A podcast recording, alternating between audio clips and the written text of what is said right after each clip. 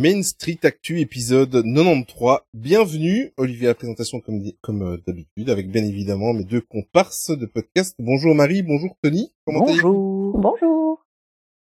Vous allez bien? Oui. Ça va. Ça va très bien. bon, vous allez vite découvrir qu'en fait euh, mes deux comparses ont passé une petite partie de l'après-midi ensemble. Euh, en tout bien, tout honneur. Hein, bien entendu. J'entends déjà les rumeurs d'ici. Bien évidemment. Et en plus de ça, il y a eu du railroad un petit peu dans dans, dans l'après-midi parce que j'ai appris que tu l'avais même reconduite à la gare. C'est vrai. Euh, et on n'est pas, pas loin. J'ai pas passé le jingle quand je t'ai déposé Marie mince. Ah, on a, franchement, on a raté un truc là. Bah, attends, tu, tu reviens demain et on, la refait. Ouais, voilà, parce que là, c'était une opportunité ratée. Ah là là. Allez, c'est parfait. On va vous faire découvrir ce nouveau numéro. On embarque tout de suite dans le railroad et on se retrouve dans, dans quelques secondes en gare de Mons, en Belgique. On va vous expliquer tout ça juste après le générique.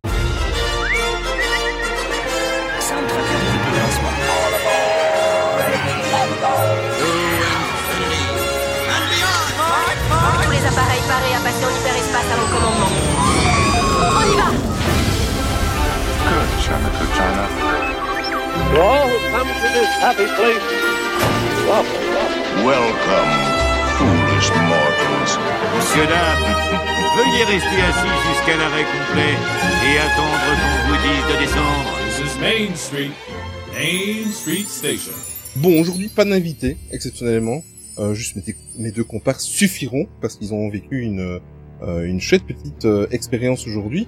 Donc c'est un petit épisode afin de réagir à chaud. Enfin un petit épisode, ça m'étonnerait qu'il soit très petit parce que j'ai déjà écouté mes deux comparses en off et franchement, ça, ça, fait déjà une demi-heure qu'on parle en fait. Exactement. de rien. Exactement. et en fait c'est pour réagir à chaud sur un événement qui a eu lieu en Belgique. Pour une fois qu'il y a quelque chose qui se passe en Belgique en rapport avec Disney. Euh, à Mons plus précisément et pour nos amis français qui nous écoutent, nous écoutent en fait euh, Mons, ça se situe à quelques kilomètres de la frontière française, c'est plus ou moins à 40 kilomètres de Valenciennes. Voilà, donc vous voyez un petit peu, euh, vous pouvez situer un petit peu par rapport à la France. Et euh, vu que notre équipe de podcast ne recule devant aucun sacrifice, euh, mes deux comparses étaient bien évidemment présents cet après-midi. Euh, il y a encore quelques heures, hein, vous, vous, avez quitté, il était quelle heure? 5-6 heures le... Il est 9 heures là maintenant, vous, il y a 2-3 heures vous avez quitté. Euh, ouais, c'est ça, on est parti vers 5 heures, ouais. Mhm.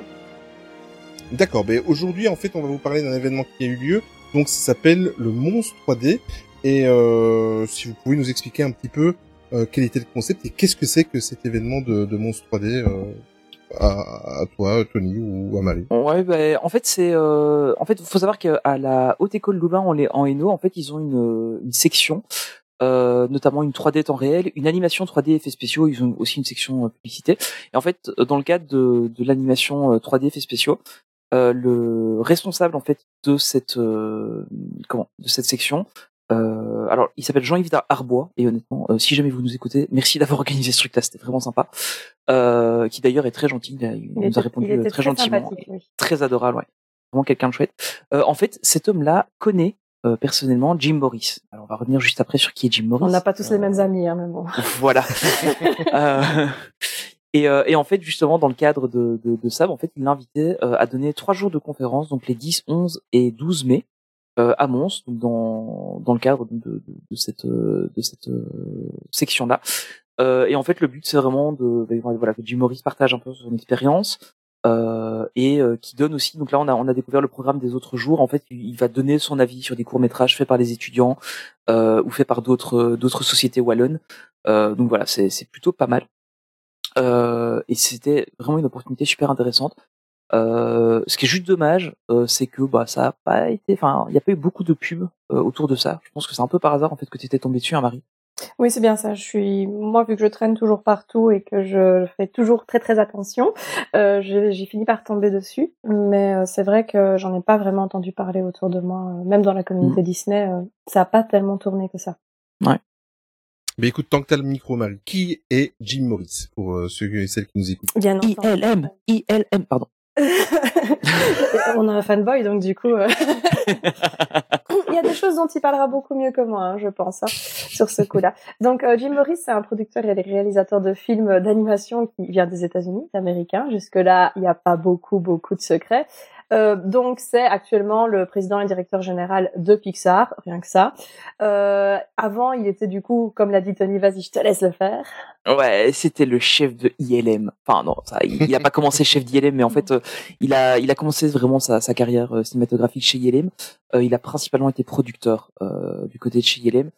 Euh, alors honnêtement, allez voir sa page Wikipédia, regardez filmographie et vous verrez sur tout sur quoi il a travaillé. Enfin, il a cité Euh, quelques petits films comme ça sur lesquels il a oui, voilà, travaillé genre, Abyss, ouais, Jurassic Park, Jurassic. Park, euh, Euh, allez voilà, hein, c'est pas rien. quoi. Euh, alors on, on notera quand même qu'en tout début de conférence, il a parlé de James Cameron et il a dit Jim Cameron. Voilà. Donc, euh, oui, oui. Alors hon- honnêtement, ce mec est le roi du name drop, hein, parce que il a évoqué euh, bah, évidemment Lucas, Lasseter, Pete Doctor, avec qui il travaille, euh, on, on y reviendra. Euh, il a aussi parlé euh, rapidement de, de Bob Iger, euh, et il a fait, enfin, il, a nommé euh, à peu près tous les gros réalisateurs euh, d'Hollywood avec lesquels il a travaillé. Il faut savoir que ILM, donc c'est vraiment la branche effets spéciaux euh, de la Lucasfilm Company. Euh, et qui en fait c'est eux qui font les meilleurs effets spéciaux du cinéma. hein. Ils travaillent sur tous les plus grands films. Euh, Enfin voilà. T'imagines que ce mec, il côtoie toutes les personnes que tu Ah, vénères. alors, le truc, c'est que le, la- le, le premier truc que je me suis dit quand je l'ai vu, c'est je suis dans la même pièce qu'un gars qui été dans la même pièce que, et j'ai commencé à faire la liste, tu vois. Euh, et, et, Je peux comprendre. et- J'aurais ce, ce même principe de raisonnement. et, Ouais. et, et- et je, me- enfin, j'en, j'en ai reparlé là, en revenant, euh, j'en ai parlé à ma femme, et, et je lui dis, tu te rends compte que j'étais dans la pièce, dans la même pièce, ah, j'étais à, on était à quoi, 5-6 mètres de lui, je Ouais, pense? parce que Tony Bon. était parti en éclaireur pour nous garder des places au Oui. troisième rang, puisque moi je suis à la bourre comme d'habitude. Donc euh, du coup, Alors, j'avoue, j'ai eu peur que tu arrives après le début de la conférence. Mais non, parce que je suis toujours, tu sais, quand même à temps, mais euh, voilà, je suis fashionably late, comme on dit. en, en- en- en fait, tu, tu es comme les, tu es comme les, les sorciers. Tu n'es jamais, euh, tu n'es jamais en retard, tu n'es jamais à l'avance. Tu es toujours à- exactement à l'heure. C'est bien ça. Mais euh, ouais, donc du coup, pour revenir dessus, enfin, on était vraiment tout près de lui, et je me suis dit, mais waouh, c'est incroyable, quoi. Ce gars, il a côtoyé les plus grands. Enfin, lui-même, c'est un très grand, un, un très grand nom. Alors évidemment, c'est un producteur, donc on en parle beaucoup moins que les réalisateurs. Il mais, a respiré euh, le même air que George Lucas? Mais c'est ça en fait, c'est- c'est c'est littéralement ça. Le, le, le gars, il a dit, bah oui, euh, Georges, quand tu m'as engagé, machin. Ah, Ouais, là, je Oh. me retournais, je regardais Tony, il était en train de, de, de fondre sur son siège. en Ah, c'est ça quoi. Il- il- ah, ah, alors après, bon, il a, il a, il a- évidemment, il a parlé pas mal d'ILM, il a parlé aussi de Skywalker Sound. On le voit d'ailleurs dans le documentaire qu'il y a sur Disney Plus sur ILM. Oui, c'est vrai, oui, effectivement. Euh, Enfin voilà, il a à un moment donné, il a parlé de Phil Tippett. Genre, Enfin voilà, c'est moi ça, ça m'a rien, rien que ça, ça m'a bluffé. Est-ce qu'il a Euh, parlé de moi? Étrangement, non. Il t'a- il t'a zappé, j'avoue. Ouais, euh, je pense qu'il il voulait pas rendre les autres jaloux. Voilà, voilà. Mais donc, euh, donc voilà, donc ILM c'est vraiment studio d'effets spéciaux euh, et puis lui il a été producteur de la, enfin voilà, il, il était, bon alors il était producteur exécutif euh, sur tous ces films-là, hein, euh, puisqu'il était vraiment à la tête du studio. Euh, mais euh, enfin, voilà, c'était, c'était incroyable. C'était quoi le thème en fait de la conférence aujourd'hui?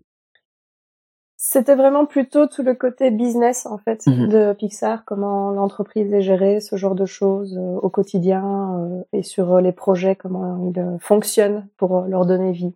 C'était plutôt ce- Ouais. autour de ce genre de thème que ça tournait aujourd'hui. Et euh, comme Tony l'a dit, du coup, euh, ensuite euh, demain et après-demain, il y aura d'autres thèmes, notamment les, Mhm. les, su- les success stories de, de Pixar et aussi euh, les, les travaux des élèves et des studios ici en Belgique qui vont être Ouais. aussi euh, analysés un petit peu. Notamment, il y aura le, le studio Dreamwall euh, de, de Charleroi qui a notamment travaillé sur les Schtroumpfs, euh, Gaston, euh, Astérix, le domaine des dieux, etc. Euh, qui, qui va, euh, qui va, enfin, qui vont présenter des, des choses euh, à, à Jim Morris et euh, N-Wave Digital euh, qui ont fait notamment Fly Me to the Moon, euh, Sammy, Bigfoot Family. euh, Enfin voilà, tous des gros dessins animés. Je crois que c'est aussi qu'on fait euh, euh, Corgi. Oui, je, Royal je Corgi. pense aussi, oui. J'ai adoré ce truc. On, on a vu des, à des petites On a vu des petites images, ouais. C'est assez mignon. C'était euh, ouais, c'était vraiment super. c'était dingue quoi. Je- en fait, le truc c'est que euh, on, reviendra encore dessus après, mais moi, pour moi, c'est dingue d'avoir eu l'opportunité de, de voir ça. Euh, Enfin, on, on s'est fait la réflexion avec Marie euh, que bah ouais, au final, si ça tombe, ça va juste, on va l'avoir en visio et puis ce sera bien cinq minutes. En fait, non, il était vraiment là quoi. On, Ouais. on pouvait presque le toucher. remet- Il s'en remet toujours pas.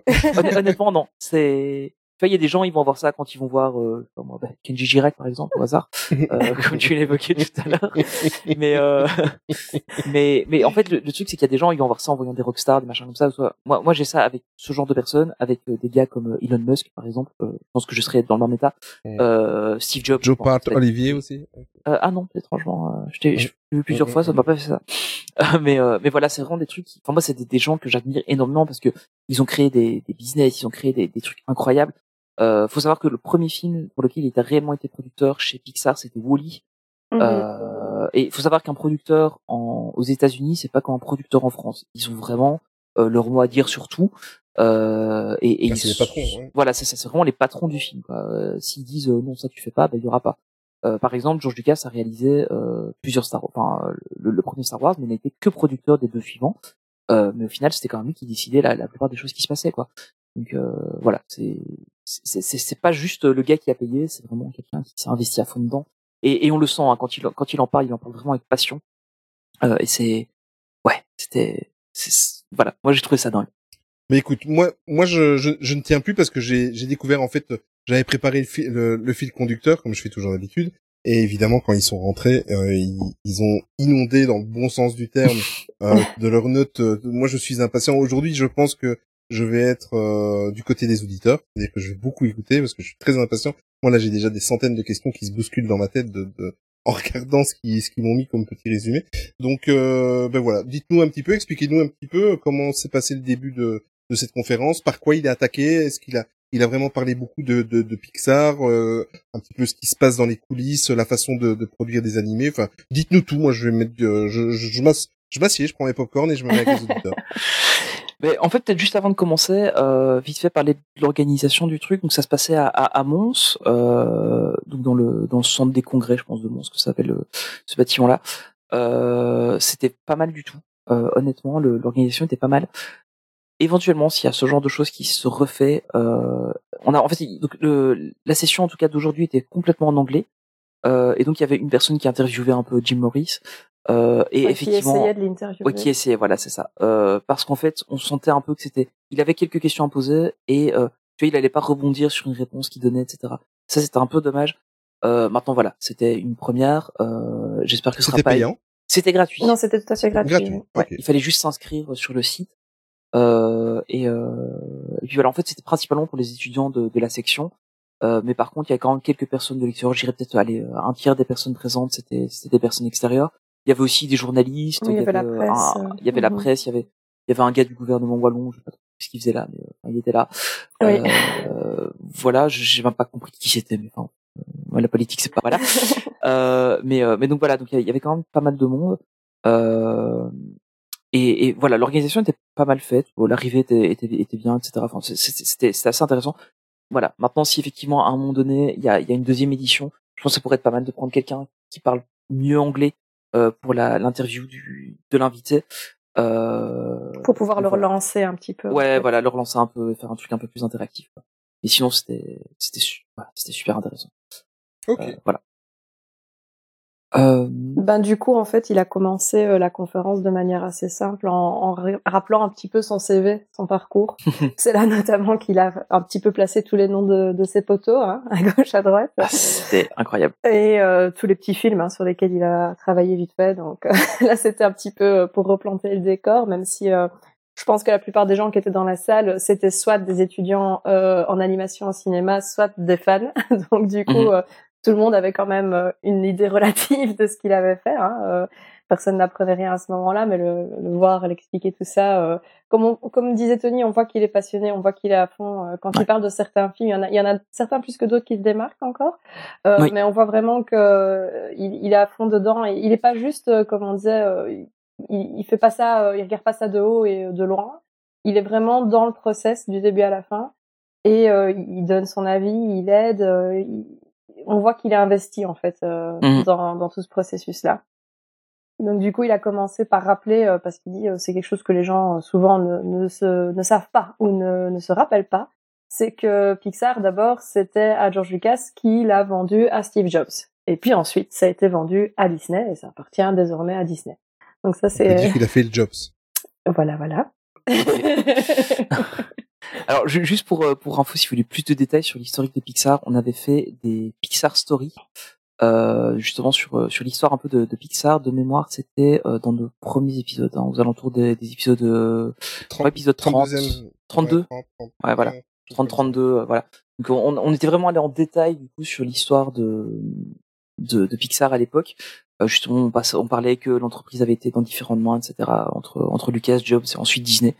Euh, donc voilà, si vous voulez euh, plus de détails, je vous invite à, aller réécouter nos anciens épisodes. Et donc du coup, il a commencé aussi à parler un petit peu sur bah, la structure de Pixar en elle-même, et donc il a expliqué déjà que, en fait, lui, il est président, mais il fonctionne vraiment en, en binôme, en fait. Euh, avec euh, Pete, hein, son, son, grand pote, et il disait que ils avaient euh, à la base des rôles un peu différents, mais que souvent ils se rencontraient sur le chemin et ils mmh. faisaient un peu la même chose à certains moments. Et donc ils se ils se rencontrent souvent, ils se retrouvent souvent aussi bien au niveau professionnel que personnel a priori, pour ce qu'on en a compris, et ils ils se complètent totalement tout en parfois euh, ayant le même rôle parce qu'ils ont chacun leur manière d'amener les choses en fait. Donc euh, ça c'était déjà assez intéressant d'entendre cette euh, synergie en fait qu'il y a au niveau du duo. C'est ça en fait ce qu'il disait c'est que le Pixar avait une, seule direction évidemment mais que lui était vraiment en charge de la production des films et que Pete lui était vraiment le entre guillemets le superviseur des réalisateurs en fait. Un peu plus créatif on va dire. Ouais c'est ça ouais. Il avait il avait plus le rôle créatif mais que du coup parfois il a utilisé le mot overlap pour dire oui. euh, il se il se rencontre à certains moments quoi. Mmh. Donc il a bien rappelé que Pixar était vraiment euh, indépendant. Donc euh, malgré le fait que ça appartient à Disney, ils sont un petit peu. Il a il a d'ailleurs expliqué hein, pour ceux qui peut-être ne, ne, visualisent pas bien, euh, Pixar les studios se trouvent en fait à Emeryville et ça se trouve plutôt c'est plutôt du côté de San Francisco etc en fait, alors que Disney se trouve plutôt du côté de Los Angeles. Et mmh. euh, c'est aussi par là que se trouve euh, Lucasfilm. Et il dit donc nous on est un petit peu dans notre coin en fait, on est un petit peu de notre côté, on fait un petit peu notre petite euh, popote de notre côté, et on est vraiment indépendant, on fait euh, les choses à notre manière, à notre façon, tout en ayant bien entendu des moments où on se rencontre avec Disney. Euh, il a expliqué notamment que lui il faisait le, il y va deux fois par semaine, hein, c'est ça qu'il a dit. Non? Ouais c'est ça ouais. Il a dit qu'il y avait deux fois par semaine à, à Burbank, j'étais là oh mon dieu mais quelle corvée. Après pour lui ça reste le boulot hein. donc voilà, moi j'étais là franchement tu me dis écoute tu peux venir travailler près de San Francisco. Par contre, il faut que tu aies deux fois par semaine près de Los Angeles. Écoute, où est-ce que je dois signer? Enfin, tu vois. ça, ça, se laisse, euh, ça se laisse. Enfin, on écoute la proposition, quoi. Voilà, tu vois, on, peut, toujours en discuter, quoi, tu vois. Donc il a, il a rappelé qu'il y avait environ 1450 employés en fait euh, pour euh, Pixar et notamment 100 personnes pour la maintenance des serveurs. Donc du coup, ça c'est je, faut savoir toi qui est un petit peu dans le domaine, euh, Tony, euh, je pense que tu peux euh, peut-être. C'est c'est pas mal. Hein. C'est c'est en fait le truc c'est qu'ils ont vraiment des, des équipes dédiées au développement de leur software. On en avait parlé dans les épisodes précédents, mais Renderman c'est l'outil de mhm. rendu qu'ils ont, qui est d'ailleurs open source maintenant. Vous pouvez l'utiliser gratuitement. et en fait c'était un comment c'est c'est un outil donc qu'ils ont développé en interne que donc ils gardent qui gardent en, en, interne, qui continuent à développer. Donc, une centaine de personnes qui travaillent là-dessus et une centaine de personnes qui sont juste là pour la maintenance des équipements euh, pour que les gens puissent travailler. Quoi. Donc, faut, faut bien se rendre compte que euh, sur 1400 personnes, ils ont 200 personnes euh, qui sont dédiées à juste entre guillemets leur IT. C'est énorme. C'est dans, une boîte normale, euh, bah, par exemple, si, on prend l'endroit où moi je travaille, on a à peu près 1200 euh, sur le site, on a trois personnes pour l'IT. Donc voilà. Et si, sont, et, si c'est du, c'est 15% des employés qui sont uniquement pour les serveurs. Hein, c'est ouais, c'est c'est mmh. vraiment incroyable. C'est c'est vraiment euh, c'est vraiment un truc incroyable. Euh, sachant que ben voilà, c'est clairement quelque chose qui, qui, est important pour eux. On y reviendra un peu après dans les anecdotes sur euh, la puissance de, de, calcul qu'ils ont maintenant. C'est vraiment des trucs de dingue. Euh, donc voilà, c'est c'est vraiment un truc euh, assez incroyable en fait de, de voir ça. Euh, et juste pour, revenir deux secondes dessus, le, de expliquer en fait que les studios Pixar euh, étaient vraiment indépendants, Lucasfilm aussi d'ailleurs, euh, et euh, on y reviendra un peu après sur euh, vraiment la, manière dont les entreprises sont gérées sont totalement différentes. Et je trouvais ça assez intéressant parce qu'on a tendance à dire ouais maintenant depuis que c'est Disney ils font plus ça, ils font plus ça machin etc. Donc, apparemment c'est pas le cas. Alors est-ce que c'est un discours un peu euh, un peu plus euh, édulcoré ou est-ce que c'est la, la vérité? Bon, ça on, ne le saura jamais. Mais, mais c'est quand même intéressant de se rendre compte qu'ils disent ouais, en fait on a une liberté totale. Ils gèrent leur studio comme ils le sentent. Euh, alors évidemment, euh, il expliquait que dès qu'ils ont une nouvelle technologie intéressante, ils se la partagent, etc. Mais ça, c'est, c'est, c'est carrément écrit dans, dans le rachat de Pixar à l'époque. Hein. Oui, oui, c'est vrai. Parce que je me souviens de justement le premier épisode. D'ailleurs, au passage, je replace parce que j'ai fait des recherches pendant que tu discutais. Mais c'est si vous voulez aller écouter euh, la genèse de, de l'histoire de Pixar, c'est à l'épisode 30 de notre podcast.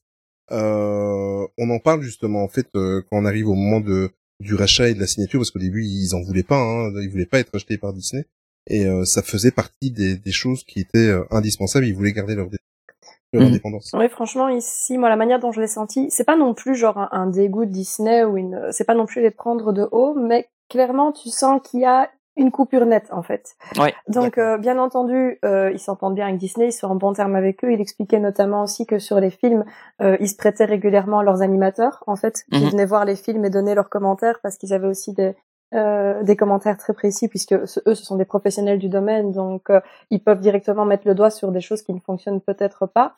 Et donc eux vont régulièrement chez Disney Animation et eux et Disney Disney Animation vient chez Pixar euh, pour euh, donner euh, des avis mutuels. Mais tu sens bien qu'il y a euh, une manière Une de distance. faire et Mm. une un peu une philosophie à la Pixar en fait, Ouais, et qui est gardée, que t'as vraiment une coupure nette à ce niveau-là quoi. Moi c'est comme ça que je l'ai ressenti en tout cas. Ouais, pareil, c'est ce sur quoi je voulais venir après quand on, on en parlera, mais effectivement, en fait, ils ont vraiment des approches très différentes euh, du côté créatif. Euh, et en fait, c'est c'est plutôt intéressant de se rendre compte de ça, euh, parce que beaucoup de gens disent euh, ouais, si c'est Pixar, c'est Disney, mais en fait, apparemment, c'est vraiment pas le cas. En fait, euh, ils sont vraiment indépendants et voilà. Enfin, c'est je trouve ça plutôt intéressant comme comme approche.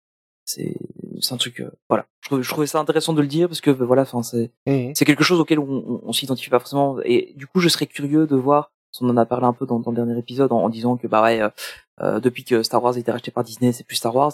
Euh, bah en fait peut-être que eux aussi ont leur indépendance c'est juste qu'ils s'en sortent pas forcément avec les, les, les nouveautés quoi.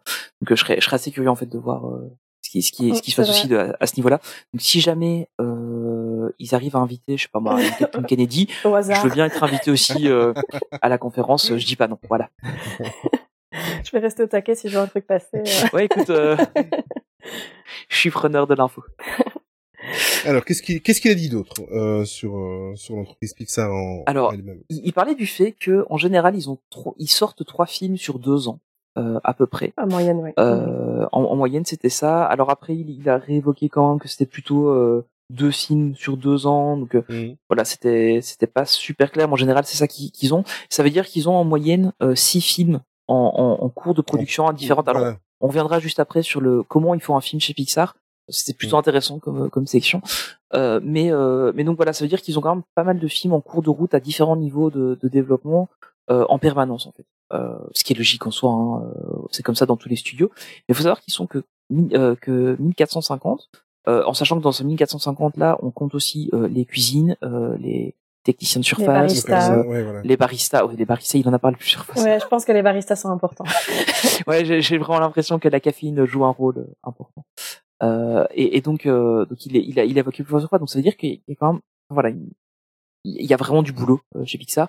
Euh, il l'évoquait d'ailleurs hein, qu'il s'arrange toujours pour qu'il y ait suffisamment de boulot euh, pour que les gens puissent euh, travailler correctement, euh, mais pas trop non plus pour éviter qu'il y ait des, des burn-out, des choses comme ça. Enfin, il n'a pas évoqué le mot burn-out, mais c'est un peu ça l'idée. On a compris que l'idée c'est pas non plus de surcharger euh, les, les employés.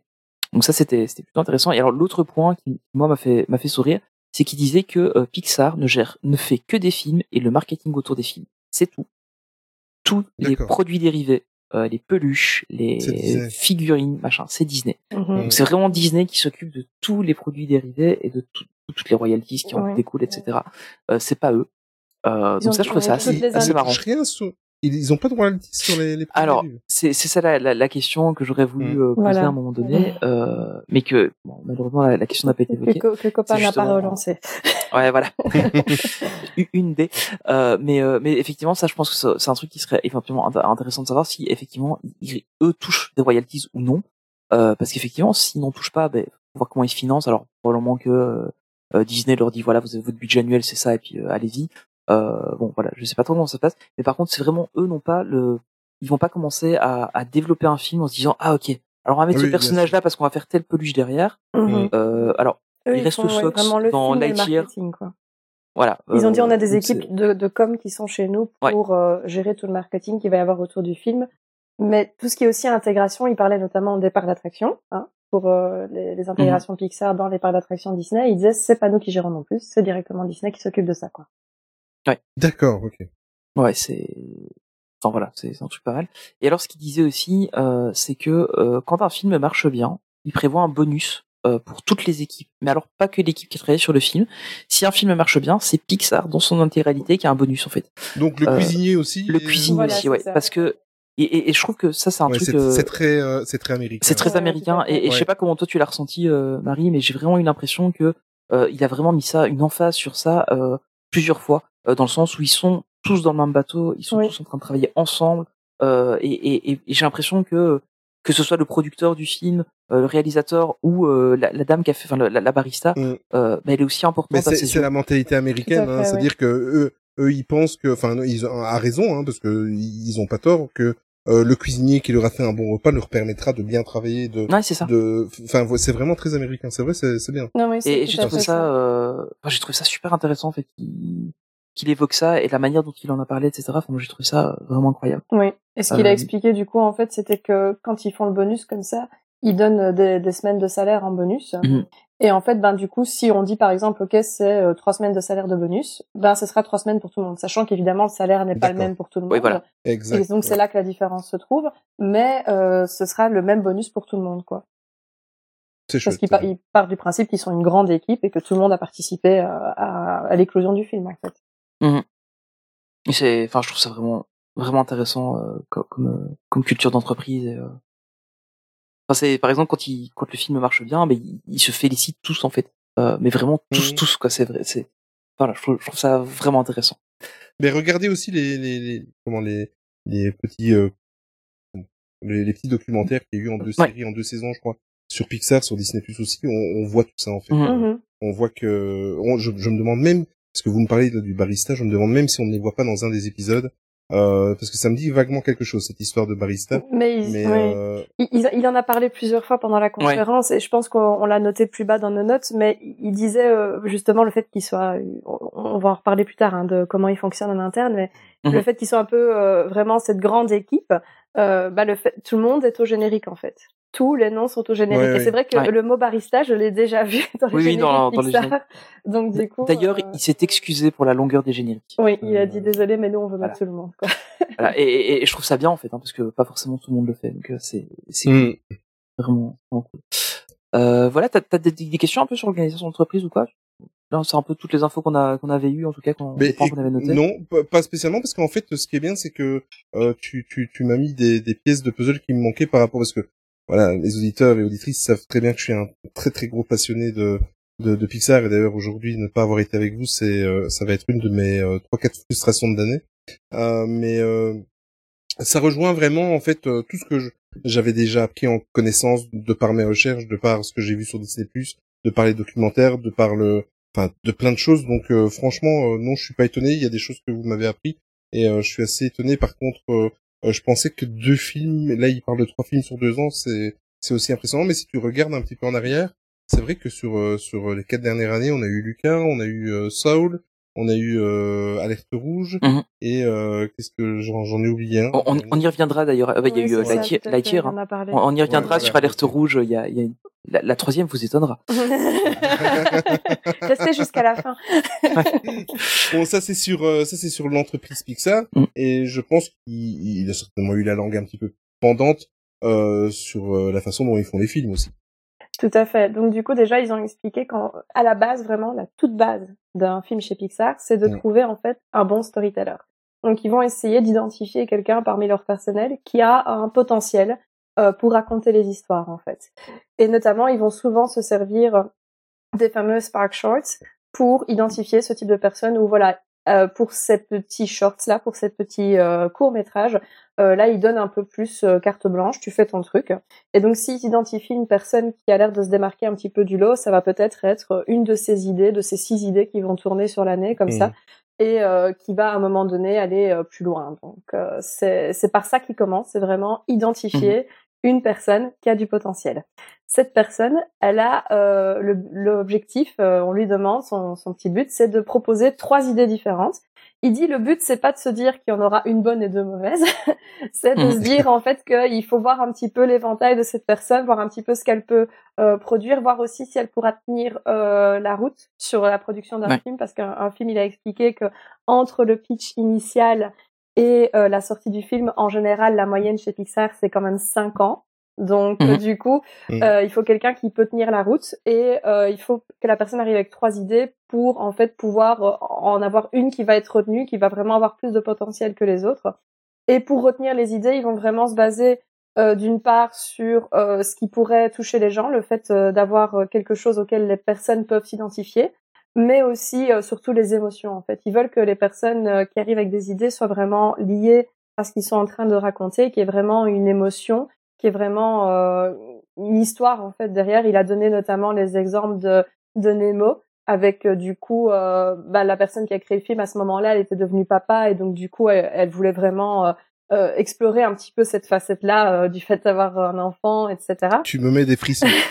Et aussi, euh, moi j'ai beaucoup aimé, il a parlé de Inside Out, du coup vice versa, où il disait que justement euh, là le papa, lui, il avait justement sa fille qui avait qui venait d'avoir 11 ans, je crois qu'il a dit, et qu'il Ouais, c'est avait ça, ouais, remarqué- l'adolescence, Ouais, euh. voilà, il disait il avait remarqué en fait que sa fille était passée de la petite fille tout le temps joyeuse, super contente, à un petit peu, euh, tu sais, renfermée sur elle-même.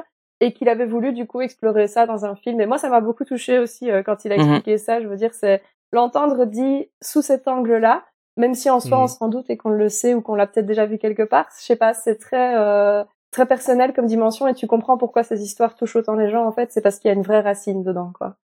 Hmm. Ouais, c'est c'est vraiment. Il, il disait que c'était vraiment leurs ex- expériences personnelles qui étaient euh, qui étaient mises en avant en fait dans, dans ces trois idées euh, en question et euh, et qui il prenait vraiment ça en compte en fait de, de vraiment avoir un, un truc et je pense que c'est aussi de là que vient euh, le- les, les différents niveaux de, lecture qu'on peut avoir dans les Pixar Mhm. où euh, ben, un enfant va se divertir simplement euh, parce que les images sont belles, il y a des gags, etc. Ou euh, un ado va peut-être le voir différemment et un adulte encore d'une troisième manière. Et euh, en fait, je pense que ça vient justement du fait que ben, ça vient d'expériences personnelles euh, qu'on peut retrouver ça. Et, euh, et quand tu dis, hein, Marie, la manière dont il l'a expliqué, moi, ça m'a vraiment ouvert des trucs où je me suis dit, ouais, mais en fait, Ouais. c'est c'est comme ça parce que c'est comme ça, en fait, tu vois. Enfin, c'était, euh, ouais, c'est c'est c'est c'est vraiment intéressant en fait la manière dont il en parle, euh, dont, dont il a expliqué ça, parce que c'est des choses qu'on- dont on se doute un petit peu, mais entendre la personne qui, qui gère ça, euh, l'expliquer de cette manière-là aussi simplement, euh, parce que très honnêtement, c'était, c'était- enfin, c'est quelqu'un qui a l'air hyper accessible. Hein, honnêtement, euh, il, enfin, il a pas joué à la star euh, ni rien du tout. Hein, c'était vraiment un gars qui était là pour parler de sa passion et c'était vraiment, enfin voilà. Ça, ça- honnêtement, ça m'a beaucoup touché en fait, qui, qui rentre autant dans les détails, d'expliquer euh, comment ça se passait, etc. C'était Oui, euh, c'était vraiment très chouette. Ouais, c'était vraiment cool. Alors une, une fois que une de ces trois idées a été retenue, euh, ils vont associer un auteur euh, un, au, à ce à, à cette euh, Ce storyteller en fait. à ce- voilà merci ouais euh, je revenais plus sur le mot Pas de j'ai- souci. J'ai ju- j'ai juste une question. Ouais. Excuse-moi, je t'interromps. On va vite revenir dessus, mais euh, je reste encore sur les trois idées à proposer, Mhm. une retenue par. Est-ce que tout le monde, au même titre que tout le monde est important dans la société, est-ce que tout le monde dans dans dans, dans la société peut venir avec une idée euh, ou, ou pas ou il en a pas parlé euh... Et il a vraiment dit du coup que c'était eux qui sélectionnaient en fait Mhm. un, un storyteller. Donc en fait ils identifient dans tous les employés qu'ils ont Mhm. euh, quelqu'un qui a du potentiel à ce niveau-là. Et donc c'est Mais je veux dire par là, ça ça peut pas être simplement un animateur, ça peut être aussi, euh, j'exagère, mais un barista ou qui aurait une idée, qui en parle à ou pas du tout. ça je t'avoue qu'il a Il pas, pas évoqué. il a pas évoqué, il a pas Mhm. été jusque là. Il a vraiment dit en fait qu'ils identifiaient dans dans les employés euh, un storyteller quoi qui arrivait avec son histoire. Et que c'était notamment beaucoup avec Spark Shorts qu'il les Mhm. euh, repérait Mhm, en fait. c'est un peu le le laboratoire en fait hein. Ok, ça va. Je te laisse reprendre avec l'auteur. Désolé. euh, Non, Non, non. bah, euh, tu, tu fais non, bah, t'es- on est là pour discuter. Hein. ouais, c'est ça. Ça va. Euh, donc du coup, en fait, ils associent un auteur donc pour vraiment commencer à écrire l'histoire, euh, et ensuite une équipe de 10 storyboarders euh, qui les rejoint pour vraiment commencer à mettre en image tout ça. Euh, et, et ce qui est assez intéressant, c'est qu'ils disaient en fait, euh, ils commencent déjà à avoir une première ébauche du film très très tôt dans l'histoire, euh, parce qu'ils commencent même à animer le storyboard, etc. très très vite en fait dans le. Dans le comment dans, dans le processus process. de création. Mhm. Euh, Ils se et donc ça aussi c'est une petite version où ils se filment eux vite fait Ouais. pour euh, incarner les personnages et se donner des idées déjà. Il dit que ça c'est toujours la version un peu euh, cringe au début. Ouais. je, je serais curieux de voir un film, de, de, de, enfin, de, de voir cette version-là de- d'un film qu'on connaît. oui, Ça pourrait être drôle, je pense. j'avoue, Monstering, tu sais, voir les animateurs commencer à se faire. Ouais, ce serait marrant, ouais. Ça pourrait être, ça pourrait être fun. Et donc, du coup, euh, voilà, c'est vraiment la, la, la base de ce qu'ils font. Euh, Et puis après, bah, ils commencent à développer le film, etc. Euh, jusqu'à bah, faire faire des projections de tests en interne, puis en externe, etc. Euh, donc comme on l'a dit, il faut à peu près 5 ans entre le pitch initial du film et la sortie euh, du film euh, dans les salles. Ce qui est assez rapide encore quand on voit le tout ce qui a tout ce qui est tout ce qui est fait. Notamment, on, on, on a deux ans de pré-production à peu près. Euh, euh, parce que les assets, donc tout ce qui est décor, texture, euh, les animaux dans les films, etc. euh, tout ça en fait n'arrive que trois ans avant la sortie du film. Donc ils ont déjà quand même travaillé deux ans à peu près sur euh, vraiment sur l'histoire, Oui, sur le storyboard, script. etc. Le script, euh, bah, le design aussi de, de, de, de tous les assets. Euh, donc c'est quand même assez important. Euh, et alors il y a, y a un point qui est, qui est assez euh, intéressant, c'est que ici en fait euh, il y a, alors, il y a- il peut y avoir des acteurs avec du, du motion capture, etc. Mais c'est pas forcément le cas. Euh, c'est vraiment de l'animation normalement. Euh, et donc ça veut dire que euh, on, on va pas filmer les acteurs. Euh, donc on, on- a vraiment tout un, un- une scène qui est, qui est, qui est créée en, en 3D. Euh, c'est notamment comme ça que James Cameron a filmé Avatar 2, euh, où en fait il, il se baladait avec sa cam- caméra dans la scène. Alors c'est légèrement différent, mais c'est comme ça en fait qu'il créait ses angles de vue. Euh, et en fait il disait qu'ici deux ans avant la sortie du film, il commence à, à choisir les mouvements de caméra qui vont avoir lieu dans le film. Donc en fait ça veut dire que pendant un an, euh, enfin pendant trois ans en fait, ils vont travailler sur un film sans vraiment savoir où ils vont mettre la caméra dans la scène. Donc c'est c'est quand même incroyable. Oui. Mhm. Euh, et, et- et, enfin moi je, trouve ça dingue parce que d'un point de vue technique ça doit être tellement intéressant. Euh, mais euh, mais je trouve ça vraiment vraiment dingue comme truc. Et alors euh, il y, a, il y a un truc qu'il a dit donc c'est que dans, dans le cinéma euh, traditionnel euh, donc c'est light camera action euh, et en fait dans, dans le cinéma d'animation ici c'est plutôt caméra action light. Donc c'est vraiment on, on choisit d'abord euh, les angles de caméra puis il y a l'action qui se déroule etc. Et puis seulement on vient mettre les lumières derrière euh, parce que les lumières c'est ce qui est le, le plus euh, le plus gourmand en ressources en fait pour, euh, Oui, dans le rendu final. Euh, et donc c'est vraiment ce qu'ils amènent à la fin. Quoi. Mais euh, ouais, je je trouve cette approche vraiment dingue et, et de se dire que, enfin, ouais, c'est, c'est- je, je, trouve ça incroyable en fait la, la manière dont tu nous expliquer ça. Oui, la, la, la, la formule qu'il a utilisée pour expliquer ça, c'était, bah, c'est hyper clair et hyper euh, en même temps, euh, tu te projettes directement dedans. Je sais pas, c'était, Ouais. c'était hyper bien expliqué comme ça avec euh, euh, camera action lights. Euh, tu dis ah oui, en effet, c'est le, le processus un, un petit peu euh, dans un autre sens, quoi.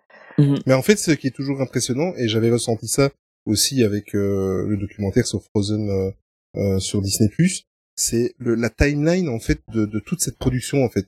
Euh, et on le voyait bien justement. Bon là, c'est Walt Disney Studio avec Frozen, c'est pas Pixar, mais on le voyait bien. Moi, j'ai été complètement atterré de voir que euh, deux mois avant la sortie du film, il faisait encore de la colorisation. Euh, deux semaines avant, il faisait encore du doublage. Euh, Enfin, moi, ça, moi pour moi, tu sais, ah, il y a, y a quelques années, naïvement, je pensais que tout était réglé six mois avant. Ils étaient tranquilles, pépère. Euh, ils, ils savaient que ça Ils sont en sortait, train de choisir je- la pluche de Bruni. Voilà. Ouais, c'est ça. voilà. Oui, oui, c'est ça. Exactement. Et moi, je suis toujours impressionné de. Et, et après, au final, quand tu réfléchis, euh, euh, si quelqu'un se pose sur mon métier, il sera peut-être impressionné sur le fait de ce que j'organise ou sur le vote ou. sur- Ben voilà, c'est c'est tout à fait logique, mais euh, voilà, c'était juste une petite aparté. Ouais, c'est ça. En Euh, fait, c'est C'est vrai que c'est passionnant. Ce qui est, ce qui est intéressant en fait, c'est de se dire que euh, bah, on a chacun une vision des métiers des Mhm. autres euh, qui est assez, euh, enfin, voilà, qu'on se fait par rapport à no- notre vécu. Et une fois que eux l'expliquent, bah, en fait, on se rend compte que c'est complètement différent. Quoi. C'est ça. Donc oui. c'est Mhm. c'est vraiment quelque chose de ouais, c'est intéressant. Euh, juste pour revenir rapidement euh, sur le nombre de personnes qui travaillent sur un film, au pic de, de développement du film, il y a entre 3 et 400 personnes qui bossent sur le film. Donc là, on est vraiment dans la partie où on a décidé que euh, c'était ce film-là qui allait sortir, euh, entre guillemets, qui allait être le suivant. Euh, et donc là, c'est vraiment toute la partie production du film. Il y a, il y a environ 3 à 400 personnes qui bossent sur le film en permanence. Quoi. Donc c'est quand même euh, assez, euh, assez intéressant. Euh, et donc, co- comme on l'a dit un peu plus tôt, en fait, c'est vraiment euh, une, une entreprise complète Pixar. Donc en fait, ils font, bon, c'est le cas pour tous les films, hein, il y, a, il y a des, des projections de tests euh, qui sont faites. Euh, et en fait, ces projections de tests, euh, elles sont faites devant tous les gens de Pixar. Enfin, bah, évidemment pas, tout le monde en même temps, hein, mais euh, je veux dire, c'est ils prennent vraiment des gens de tout le monde. Ils vont prendre des cuisiniers, ils vont prendre des, des baristas, ils vont prendre les personnes qui nettoient les toilettes, ils vont prendre des jardiniers, euh, et, puis ils vont leur dire, bah, regardez le film, puis faites-moi un feedback dessus. Euh, et donc ça, c'est vraiment en interne euh, que ça se passe. Et donc ça veut dire qu'ils ont vraiment des, des vues de, de, de, de, de toute euh, frange sociale, euh, et- et ils arrivent à faire ça du coup complètement en interne, quoi. Euh, ce qui est a priori pas forcément le cas de- des autres studios. Euh, c'est c'est plutôt intéressant de, de voir ça. Et alors ce qui est expliqué aussi, c'est que euh, ils, ils vont avoir aussi des des, bon, des visionnages qui vont être faits avec d'autres.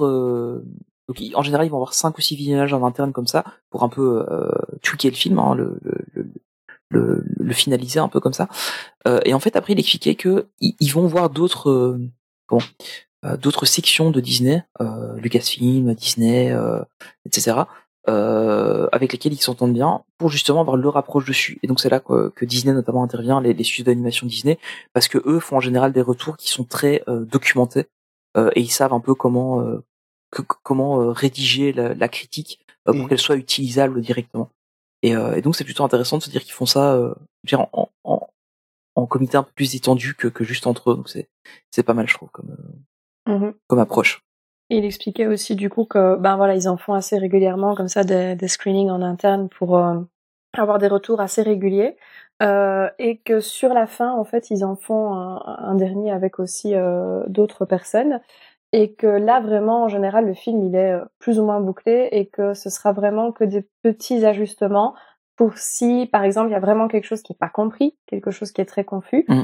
ou quelque chose qui a peut-être été euh, offensant pour certaines personnes et qui n'a pas été repéré jusque-là, là ça va être changé, mais sinon Ouais. a priori le film il est plus ou moins bouclé et il n'y a plus forcément de changement quand ils font euh, ces derniers screenings là en fait.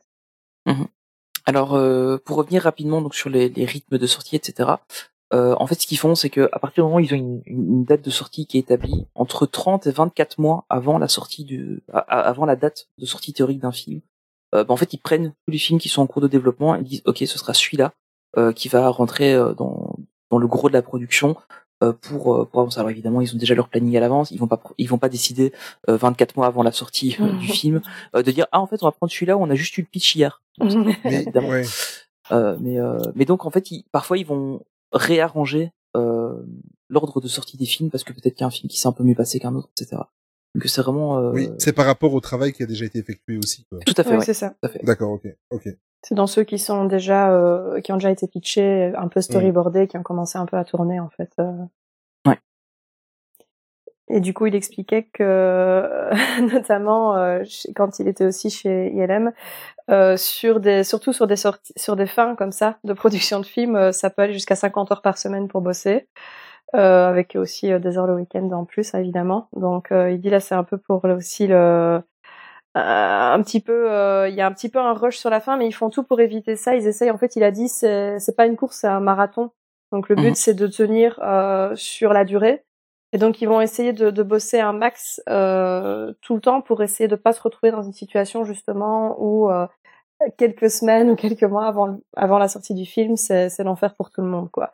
Donc euh, ils essayent d'avoir ça de manière plus ou moins équilibrée en fait et euh, avoir une bonne balance à ce niveau là Justement pour éviter qu'on qu'on en parlait. Je, enfin, je sais plus si c'était juste avant l'enregistrement ou pas, mais dans, dans le jeu vidéo par exemple, il y a des crunchs euh, en général juste avant la sortie où il faut euh, se dépêcher de, de finaliser le truc pour, euh, pour qu'il sorte. Bah, justement, lui il veut éviter ça. Euh, et qui évidemment les gens seraient prêts à bosser euh, 60, 70, 80 heures sur la sonde. A même... mais euh, il m'a il m'a plus mais euh, il, il veut justement éviter ça donc euh, je trouve ça je trouve ça plutôt intéressant Mhm. euh, dans le Il dans a, ouais, il a dit aussi, euh, faut, faut pas se voiler la face hein, quand on arrive euh, à, la, à la fin de la production du film ou qu'on arrive près de la deadline. On est tous en effervescence, on a tous du boulot. Euh, faut pas croire qu'on est en train de se tourner les pouces ou qu'on est super serein par rapport à ça. Mais euh, on essaie d'éviter un maximum euh, de mettre les gens dans des situations délicates, quoi, en fait. c'est enfin je, trouve- je trouve que c'est ça en fait euh, alors encore une fois bon c'est ce qui nous explique hein peut-être que dans les dans les Oui, films ça se passe pas comme ça voilà ça, reste ça, ça- ça reste un exercice de communication pour pour lui euh, mais, euh, mais Il m'a fait penser un peu à. Damaro, en fait. Tu vois, il peut dire n'importe quoi, tu fais ah ouais, c'est vrai, il a raison. ouais c'est ça c'est vraiment ça en fait c'est honnêtement euh, la, la conférence dure à peu près trois heures euh, j'aurais pu rester 26 heures ça m'aurait pas choqué Ouais, c'est franchement. je, je buvais ses paroles il était tellement là tellement posé etc ouais, je j'en garde honnêtement une émotion On n'a pas vu le temps Euh, passer, honnêtement. non honnêtement non franchement à un moment donné j'ai regardé l'heure mais c'est toi Olivier qui, a- qui nous avait envoyé un message j'ai regardé l'heure j'ai dit ah ouais déjà donc euh, c'était euh, ouais c'était Avoue, avoue que tu t'es dit, c'est l'autre connard qui m'emmerde pendant que je suis dans la même pièce qu'un gars qui côtoie Georges Lucas. Ah. Avoue. alors non je me suis pas dit ça mais maintenant que t'en parles effectivement euh, voilà en y pensant bien. écoute maintenant- que t'as lancé l'idée effectivement euh, non voilà donc c'est quand même un truc euh, ouais j'en garde euh, euh, honnêtement euh, rien qu'en reparler je- j'en garde une émotion euh, alors que bon voilà je l'ai pas touché je vais pas parlé en direct ni rien mais c'était c'était cool quoi Euh, donc voilà un peu pour euh, comment il, comment ça se passe au niveau des films. Alors évidemment après tout ça il y a le rendering du film etc qui prend un certain temps. On y reviendra un petit peu plus tard. On- il nous a parlé un petit, rapidement de, de, de technologies utilisées. On, on reviendra dessus un petit peu après. Donc voilà ça c'est comment ils organisent un film. Euh, après il a évoqué un peu plus euh, le côté euh, notamment avec Disney+. Euh, donc on- une des questions ça a été euh, ben voilà euh, alors, je trouve que la question était un peu maladroite dans la manière dont elle a été posée, parce que c'était un peu en mode, bon alors on sait qu'il y a des films qui ont fait un gros bide. Je t'ai déjà dit, t'es- tu es très diplomate. euh, oui, c'est, voilà. Euh, J'aurais pas dit mais- ça comme ça, perso. ça, ça- a vraiment été en mode, ouais, alors il y a des films qui ont été un gros. Euh, pourquoi? Alors, euh, ça a été assez compliqué pour lui de répondre, euh, mais effectivement, euh, bon, il a évoqué qu'il y avait Disney+, etc., des films qui sont Oui, sur la plateforme, euh, que eux n'avaient jamais, euh, au, au moment du développement du film, ils n'avaient jamais euh, prévu qu'un film, tel ou tel film, allait sortir sur Disney+, ou allait sortir au cinéma. Pour eux, ils font des films pour le cinéma. Euh, donc c'est déjà un point à, à prendre en compte, c'est-à-dire que euh, et je, je sais qu'à un moment donné, il y a, bah, je pense que même, même nous peut-être on en a parlé un peu, que se disait ah oui ok si celui-là va sur Disney Plus, on va peut-être moins bien le faire. Mhm. Apparemment c'est pas le cas, Euh, ils les font vraiment tous pour le cinéma. Euh, la seule chose euh, qu'il évoquait qui effectivement est faite directement pour Disney Plus, c'est la série Win or Lose qui va sortir ici euh, euh, sur euh, En, sur, en septembre sur Disney+. en septembre voilà. Désolé, merci. Pas, pas de souci. Euh, et, euh, et donc du coup il y a, y a, y a celle-là qui donc elle est directement prévue pour Disney Plus et il y a Mhm. une seconde série qui est déjà en préparation pour fin 2024. Alors Mhm. j'avais pas vu la news passer, euh, mais du coup peut-être que c'est une exclusivité, je sais pas trop. Oui, ils ont, ils avaient juste parlé de Win or Lose à la D23 en effet. Ouais, c'est c'est une ça. série qui a l'air plutôt intéressante. En fait, c'est Ouais. Une équipe, euh, je crois que c'est de baseball, c'est d'un sport en tout cas. Ouais c'est du baseball, Euh, du soft, softball. Voilà, qui et en fait l'idée c'est que chaque épisode explore euh, la personnalité, les sentiments, les émotions d'un personnage. Et donc c'est à chaque fois la même équipe, la même euh, le, même set de personnages, sauf que c'est le même épisode, la le même événement, mais qui est vu à travers les yeux d'une personne différente. Et donc du coup c'est assez intéressant. Ils avaient expliqué que justement que l'idée était venue euh, euh, parce que des collaborateurs de Pixar parlaient entre eux et euh, disait par exemple après une réunion oh ça s'est super bien passé je suis bien content alors que l'autre disait oh mon dieu c'était l'enfer c'était euh, ça s'est super mal passé je suis pas bien du tout et donc Mhm. il se disait waouh c'était exactement la même réunion on l'a vécu de manière totalement différente et donc du coup euh, c'est là qu'ils ont eu l'idée de faire euh, cette série quoi. Donc euh, moi personnellement c'est quand il avait présenté à D23 c'était une série qui qui m'attirait bien. Donc j'ai hâte de voir ce que ça va donner mais Pareil, ça, a l'air vraiment pas mal. Juste pour info, c'est une série qui fera euh, environ 8 épisodes, donc qui sera disponible euh, ici en, fin d'année, enfin pour la rentrée. Euh, et donc toujours sur Disney parce que bon évidemment du coup ça va parler un peu de box office etc.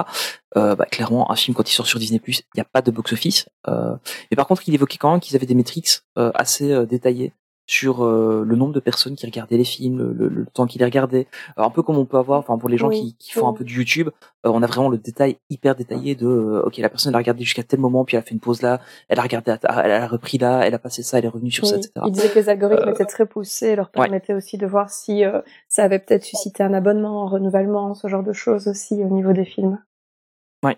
Et, euh, et donc il nous a rapidement parlé d'un film en fait qui a extrêmement bien marché euh, pour eux. Alors honnêtement ça m'a un peu impressionné, Ouais. euh, mais euh, c'était euh, Alerte Rouge euh, qui a fait euh, 300 millions d'heures de vues sur la plateforme Disney+.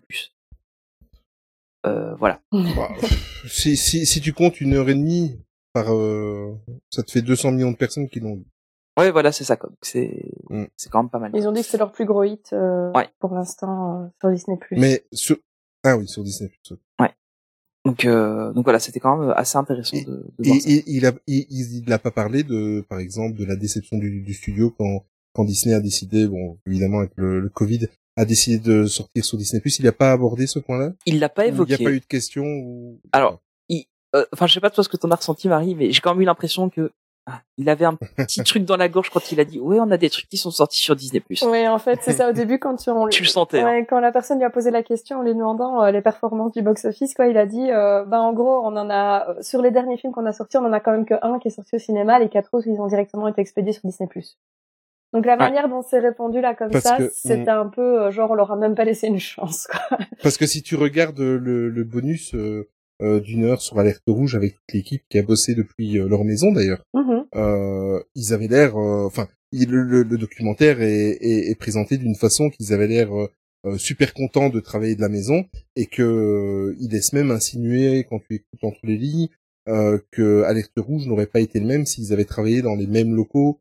euh, Enfin voilà, que ça, ça aurait pas été la même Mhm. chose. Tu vois Mais ça, Donc, il en a parlé un petit peu aussi.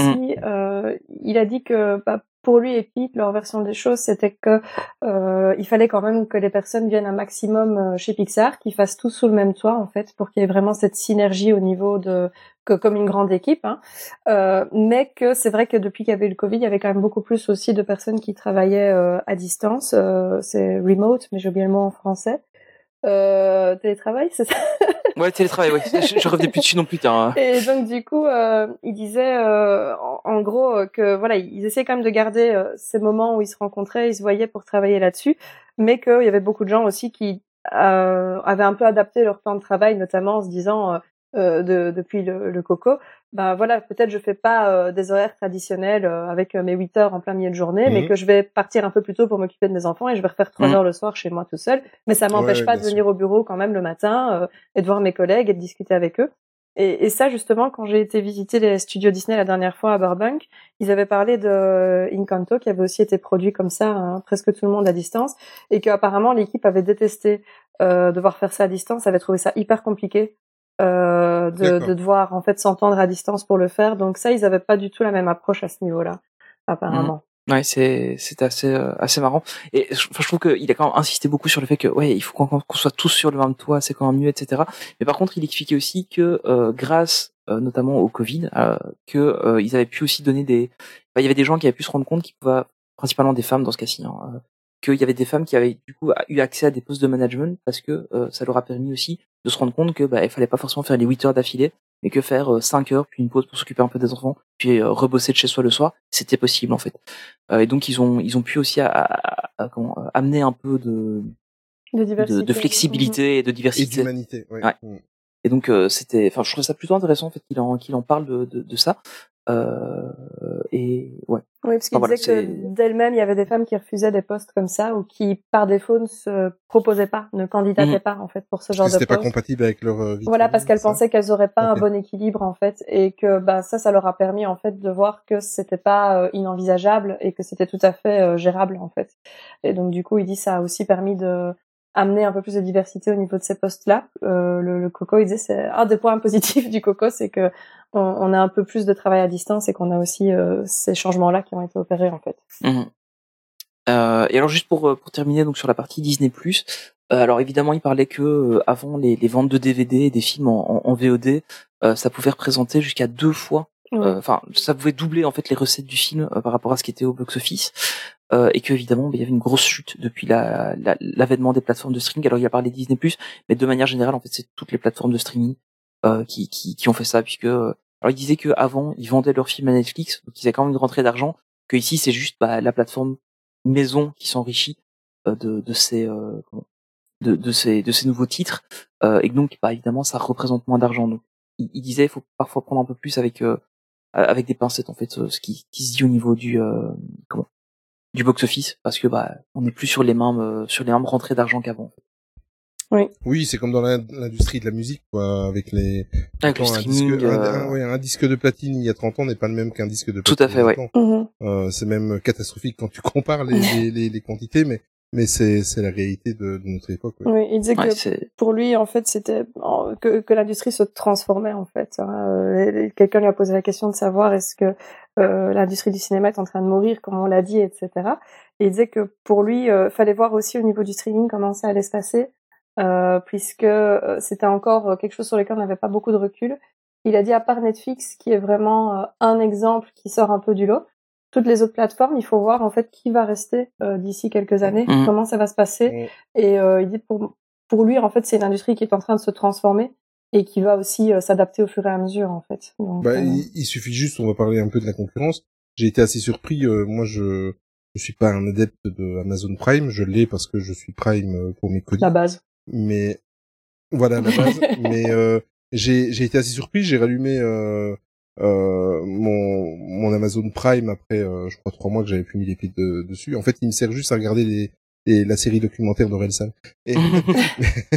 alors je t'invite euh, à regarder Picard sur euh, Oui, oui, sur oui, Amazon Prime. Moi, je regarde Détective Conan, chacun son truc.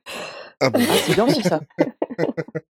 Et j'ai été euh, abasourdi de, de voir que euh, leur euh, comment leur euh, formule est en train de switcher. C'est-à-dire que maintenant euh, tu, tu peux t'abonner, euh, tu, tu as des sous-abonnements en fait. Oui. Tu peux t'abonner au catalogue MGM, tu peux t'abonner au catalogue, euh, euh, je sais pas moi, d'un d'un autre studio de la Warner ou Mhm. quoi. Ou alors tu peux louer, par exemple, tu pouvais, tu peux louer un film à 99 Ah oui, ça, j'avais vu ça. 99 centimes, ouais, voilà. Mais euh, c'est c'est assez. Moi, j'ai trouvé ça un petit peu. Après, on c'est on digresse, mais j'ai trouvé ça un petit peu consanguin parce qu'en fait, euh, euh, t'as toutes les nouveautés qui sont en location.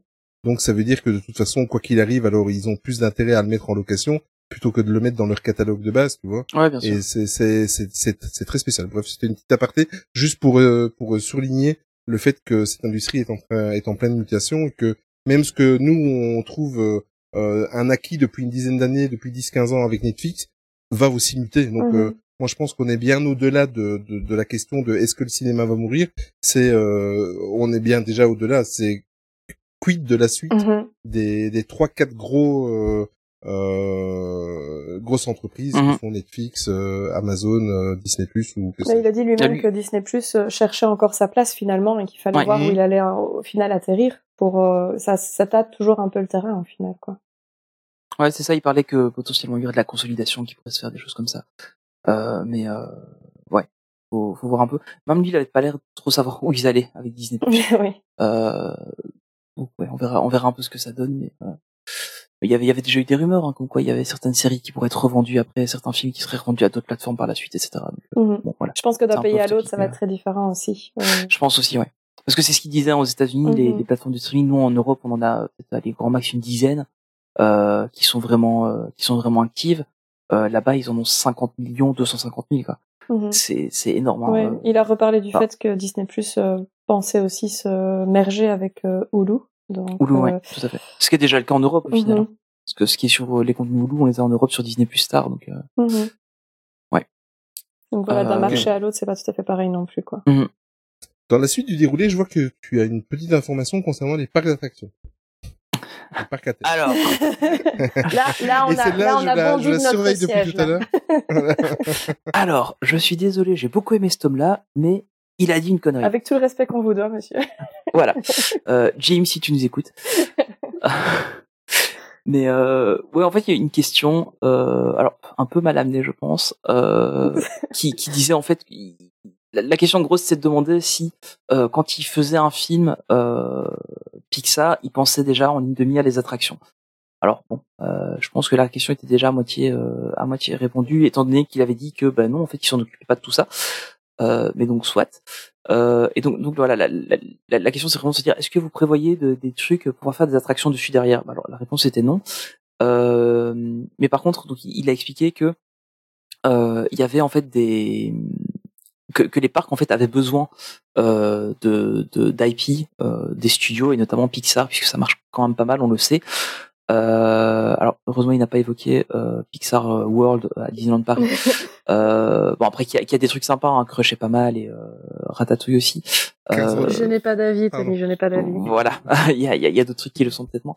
Mais donc en fait, il a, il a évoqué ça. Alors ce qui était assez marrant, c'est qu'il dit, oui, euh, de toute façon, les parcs, ils ont absolument besoin des studios parce qu'il n'y a pas, il y a, il y a pas d'IP originaux. Euh, c'est faux. Ouais. Euh, Pirates des Caraïbes, Haunted voilà. Mansion. voilà. Euh, bah, tout, tout, tout Frontierland à Disneyland Paris. Enfin, tout Frontierland sauf maintenant le Fuente de Loro, mais euh, ça- voilà. Mais de toute évidence, Euh. Jimmy passe pas assez de temps à Disneyland, en fait. hein. Voilà. Donc, euh, donc c'est voilà. Je, je suis désolé, mais il a eu tort sur un point. Euh, mais en, en plus, on s'est regardé à ce moment-là vraiment en mode what? On était à ça de se lever et de faire objection. Ah, C'était vraiment ça quoi. Euh, mais donc voilà, c'était c'était le, le petit truc marrant. Euh, mais donc voilà, ça c'est un peu dans la, dans la section alors euh, interaction avec l'extérieur euh, de, de Pixar. Il a il a notamment parlé euh, notamment de, de Illumination, euh, donc qui est un studio euh, français. Euh, Attends, il faut le faire correctement. Illumination. Illumination. euh, mais donc, euh, il, a, il a quand même re- reconnu le succès de, de, de ce film-là. Alors, bon, la, la question était un peu en mode, ah, est-ce qu'on a des trucs qui vous intéressent en Europe? Euh, Alors, pff, ça aussi, j'ai l'impression que le gars, il voulait poser son CV sur la table et aller bosser chez Pixar. Oui, mais- c'est- il a dit lui-même qu'il avait son studio deux, trois fois. oui, c'est ça, quoi. Donc euh, c'était c'était marrant, mais euh, mais donc il a quand même reconnu qu'il y avait de, de très bons trucs qui étaient faits en Europe, notamment chez Illumination. Euh, bon ben voilà, c'est les mignons, c'est euh, euh, moi moche et méchant, c'est euh, si je me trompe pas, c'est aussi eux qui ont fait euh, Mario, hein, le dernier. c'est Mario, c'est ouais. ça. Ouais. Donc euh, donc il a il a quand même reconnu ça. Donc ça c'est je trouve ça intéressant aussi que connaissent que bah voilà la, la concurrence il y a des choses bien qui sont faites. Euh, Mais c'est Mario Bros, Mickey Mouse. Non. N'est-ce pas Voilà. on, on, de 82. on, on la coupera au montage ou pas hein on, on fera un bip dessus. Euh, mais par contre, ouais, ce qui était, ce qui était intéressant, c'est qu'on a eu une information exclusive quand même sur un des prochains films euh, de Illumination. Oui, parce que il a, il a tapé un truc à un moment donné où on s'est regardé en mode, t'as entendu parler de ça ouais, c'est ça. Quoi. En, en- fait, il disait, ouais, euh, Mario, ça a bien marché, machin. Euh, euh, on, on sait que qu'il y a des, il y a probablement déjà une suite qui est en route, euh, c'est c'est quasiment certain. Puis il disait, ouais, en plus avec le film Zelda qu'ils sont en train de faire, quoi? On s'est regardé en mode Euh, Zelda Il y, a, il y a un film Zelda, on n'avait pas entendu parler. Et, écoute, moi, moi, euh, en fait, c'est tout frais. Hein. J'ai vu, euh, j'ai vu Super Mario le film Alors, pas, samedi pas- dernier. pas de spoil parce que je l'ai pas encore vu. Moi non plus. Je vais pas te faire Ça de va. spoil. Je vais, je vais juste te faire un spoil sur le générique de début et le générique de fin. Donc tu vois vraiment pas ce qui est essentiel. En fait, dès que le générique commence et quand le générique se termine, tu comprends que Illumination et Nintendo ne vont pas en rester là. Ouais, ouais. Ouais, je parle pas du, je parle pas d'une suite Mario. Hein. Je parle vraiment et en plus de ça, euh, Shigeru Miyamoto qui est le, le papa de Mario Mhm. et en l'occurrence aussi de Zelda, Mhm. qui moi, comme je suis très très fan de, de Nintendo, je, pour moi c'est c'est mon Steven Spielberg du jeu vidéo. Mais euh, Shigeru Miyamoto est sur chaque page, à tous les postes, à la production, au scénario, il est partout Mhm. jusqu'à la fin.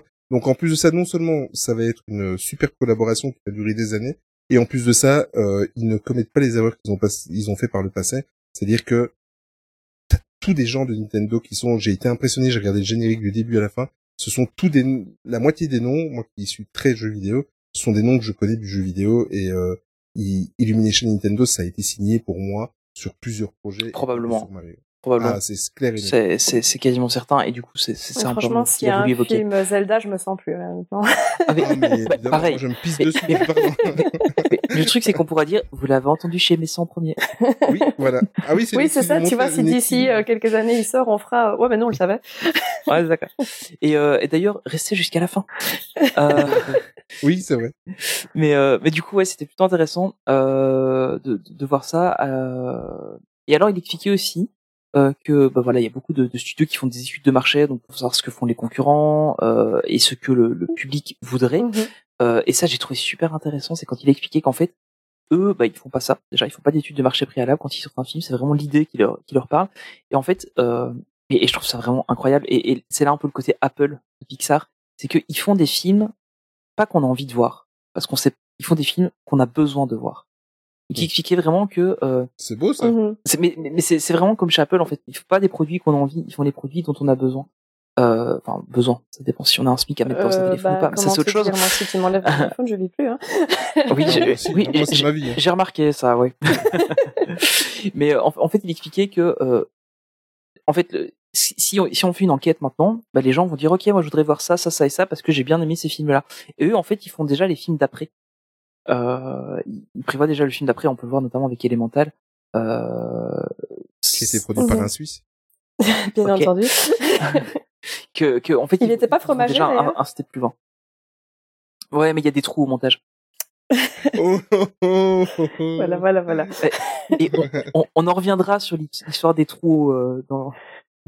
Il y a un point là-dessus. Ouais, il y a un point là-dessus. mais euh, mais donc en fait ils expliquaient que ils expliquaient que euh, eux prévoient déjà les films euh, que les gens voudront voir Oui. pas ceux qui veulent voir maintenant et ça je trouvais ça incroyable Oui, la formulation était bien choisie ouais. en fait. Il expliquait faire une étude de marché, tu vas te rendre compte de ce que les gens veulent voir, qui est en grande partie motivé par ce qu'ils ont déjà vu et par leur référentiel. Alors qu'en Donc, t'es fait, en train de me dire qu'un jour, ils se sont dit, on va faire Lucas parce qu'il y a des gens qui veulent le voir. voilà. Et ils disent en fait le, le but en il fait a dit nous que c'est parfois de... s'étaient trompés aussi hein. Oui, oui. Il a dit en fait le but nous c'est d'essayer de trouver ce que les gens vont avoir envie de voir et de aussi créer la surprise, générer la surprise. Et donc il dit, voilà, il y a des fois des choses qui résonnent moins que d'autres, mais euh, le, le but c'est, euh, il dit si en fait on, on part sur un projet où il n'y a pas d'obstacle, où il n'y a pas de, de surprise, où il n'y a pas de, de de complications en fait, ça vaut peut-être presque même pas la peine de le faire, puisqu'il y aura pas de Mhm. surprise non plus pour le spectateur de l'autre côté. Donc le but c'est d'arriver à quelque chose un peu d'inattendu aussi, quoi. Ouais, c'était. Enfin, en- encore une fois, c'est un truc. On sent qu'il a la passion quand il en parle. hein. C'était. euh, C'était cool. Franchement, c'était. C'était vraiment cool. Si vous avez pas compris, Tony a surkiffé. Oui. oui, vraiment. Mais en fait, c'était vraiment. Je buvais ses paroles, quoi. C'était. euh, impressionnant. Euh, ouais, donc il expliquait donc il faisait pas de ça. Euh, donc on a parlé déjà un peu des, pro- des projections de tests euh, et que les dernières n'avaient pas beaucoup d'impact sur le film.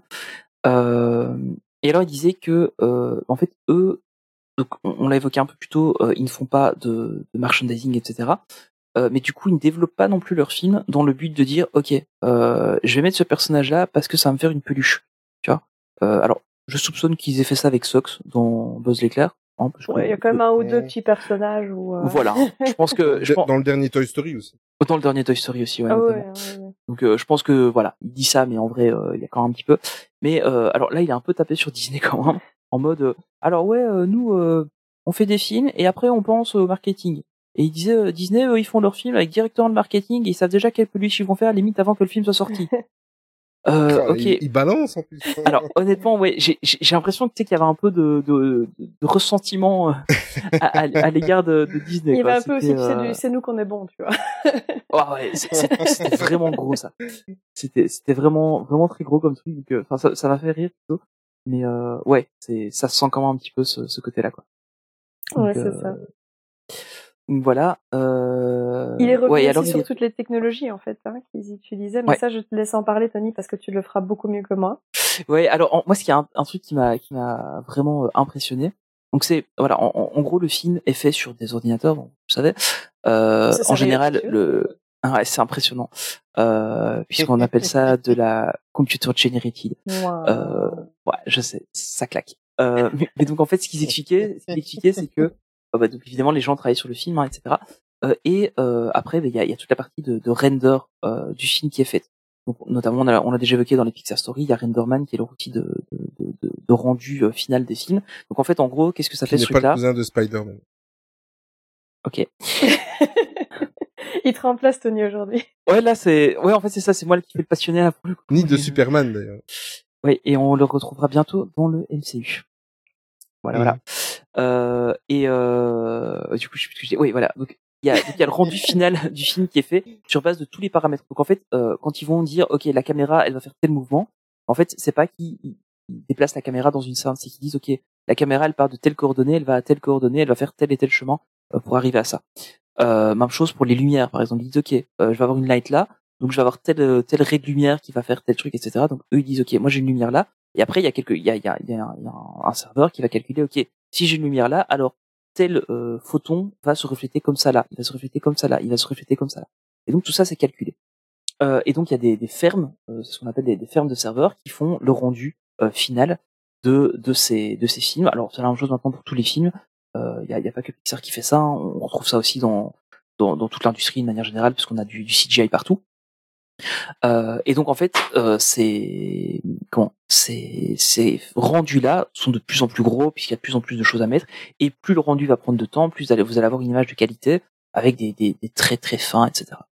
Euh, et alors il, nous a dit que voilà une frame, donc une image de Elemental euh, prend environ 6 heures, euh, je veux dire de élémentaire en français du coup, euh, prend environ 6 heures à être euh, rendu. Il disait que si maintenant avec la capacité actuelle euh, de, de- des machines qu'ils ont, ils devaient re- refaire un rendu complet de Toy Story, ça prendrait 45 minutes. Sachant que à l'époque, ça avait pris plusieurs jours euh, de, de rendre complètement le film Toy Story. Donc c'est vous dire la, le décuplement de, de- la débauche de puissance qui est faite là-dessus, c'est incroyable. Euh, Bah, dans Pixar Story, euh, le, le documentaire, euh, on voyait que des fois pour, euh, une frame, euh, il, il laissait l'ordinateur tourner une nuit complète. ouais, c'est ça, ouais. C'est ça. Mhm. Et Et ils dormaient même, tu les voyais même dormir avec des sacs de couchage en dessous de, en dessous de leur bureau. Donc euh, ça a bien changé, hein, le, le crunch. Ah oui, c'est c'est c'est vraiment dingue. Et il expliquait d'ailleurs que pour lui, euh, il n'y avait pas vraiment de, de moyen de faire euh, d'économie en fait euh, sur les films et le processus d'animation. Il dit parce qu'à chaque fois qu'on trouve quelque chose pour faciliter le truc, euh, on trouve aussi quelque chose qui permet d'améliorer beaucoup la performance, la qualité, etc. Et donc en fait, c'est toujours une course à aller plus loin, à faire mieux, et que donc pour lui, il n'y avait pas vraiment d'économie euh, de, de moyens, de temps ou d'argent sur l'animation parce qu'il y avait toujours quelque chose qui venait euh, remplacer en fait au final. C'était, enfin, ouais. C'était, c'était assez intéressant en fait d'avoir ça. Alors juste pour rester euh, un, dernier point, c'est qu'il disait qu'en fait maintenant, euh, donc il y a donc le rendu d'image est extrêmement consommateur de comment de ressources, euh, serveurs, énergétiques, etc. Et donc en fait, ce qu'ils ont tendance à faire maintenant, c'est qu'ils vont rendre une image sur six à peu près. Euh, alors, je vais rentrer un tout petit peu plus dans le technique là-dessus, mais il y, a un- il y a un processus qui s'appelle l'interpolation, euh, qui va permettre en fait en animation de dire, ok, j'ai euh, on, on- on va le faire. Enfin, c'est un truc qu'on on pouvait faire à l'époque en Flash. Euh, moi, j'avais commencé à faire un peu d'animation avec ça. C'était qu'en fait, on- on avait une, un, un cercle, par exemple, qui allait d'un point A à un point B. Et en fait, on lui disait, ok, ton point A, il est là, ton point B, il est là. Moi, je te dis, je te dessine entre guillemets ces deux, ces deux images-là. Et après, c'est toi tout seul qui calcule comment il fait pour aller de A à B. Alors évidemment, bah, il va prendre euh, le, comment le, le chemin le plus court, donc une ligne droite. Mais par contre, si on lui met un point intermédiaire, bah, hop, il va peut-être faire une petite courbe ou des choses comme ça. Euh, bon, c'était très basique à l'époque. Maintenant, euh, avec le machine learning, alors ça j'ai bien aimé la manière dont Mhm. il l'a évoqué, c'est que euh, eux font ça depuis des années. Donc en fait, ce qu'ils font, c'est qu'ils vont euh, générer une image sur six à peu près, et les cinq images manquantes, euh, ben, ils vont les, les gé- générer par interpolation. Euh, en général, c'est l'interpolation linéaire, etc. Bon, on va rentrer trop dans les détails. Mais en gros, euh, l'ordinateur va dire, ok, si à cette image-là, j'ai ça à cet endroit-là, et à cette image-là, j'ai ça à cet endroit-là, ben, en fait, ce point-là, il doit faire ça comme mouvement. Euh, et ça, en fait, c'est possible grâce au machine learning. C'est euh, en gros ce que maintenant on appelle de l'intelligence artificielle. Mhm. Euh, mais ça existe depuis longtemps, en fait. Euh, et c'est ça, et ça j'ai bien aimé qu'il il, il- Oui. il s'en est un peu moqué en fait en disant ah oui c'est vrai maintenant on doit appeler ça de l'IA. Oui, maintenant tout le monde dit l'IA quoi. Voilà, mais, mais au final, c'est c'est juste des algorithmes en fait qui vont calculer le chemin le plus probable entre deux points. Euh, typiquement, ça va être ça. Euh, et donc là, en fait, c'est c'est vraiment ce que eux utilisent pour justement ne pas devoir rendre toutes les images une à une. Ça leur permet de dire, ok, euh, je vais juste faire un rendu de euh, une image sur six dans, dans, dans l'exemple qu'il donnait, et euh, toutes les images intermédiaires, ben, en fait, elles vont euh, être calculées. euh, du coup, à moindre coût, parce qu'une inter- une, une interpolation comme ça, On peut pas faire ça dans le milieu du podcast? on pourrait, on pourrait. Euh, alors en vrai, si, ça pourrait marcher de, de l'IA, tu- euh, avec une IA générative, tu Oui, pourrais c'est- faire un truc, enfin bon, soit.